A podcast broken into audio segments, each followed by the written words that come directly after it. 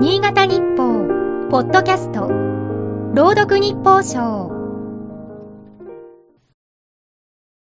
11月4日。佐渡市の金山は17世紀に世界最大級の産出量を誇った。東内有志が世界文化遺産を考える会を設立したのは1997年。紆余曲折の四半世紀を経て、順調ならば2024年に遺産登録の夢が実現する。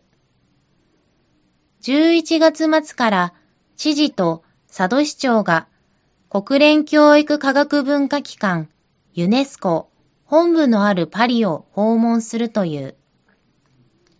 ユネスコの世界遺産委員会の委員国などに、改めて佐渡の金山の登録と保護の重要性を訴える。今年登録された世界遺産は42件。総数は1199件になった。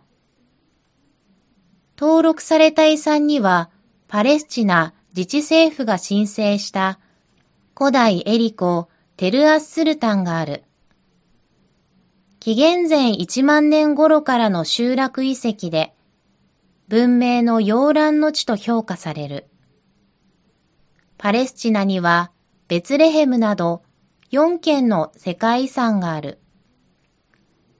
しかし、イスラエルとの紛争が長引く中、戦乱で遺跡が破壊される危機が叫ばれている。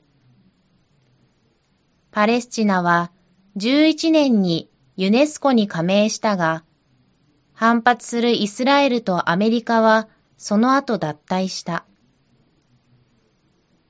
アメリカは今年再加盟したが、イスラエルは戻っていない。ユネスコ発足は終戦翌年の1946年11月4日である。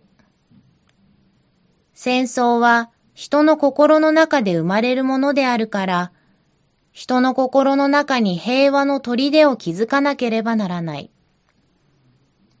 ユネスコ憲章のこの全文は有名だ。パレスチナとイスラエルをめぐる戦闘は停戦の気配すらない。平和の砦を世界80億人の胸に広げなければ、佐渡の金山も戦争の記憶と無縁とは言えない。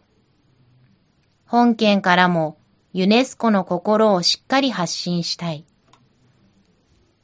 今日の日報賞は FM 十日町の勇気が朗読いたしました。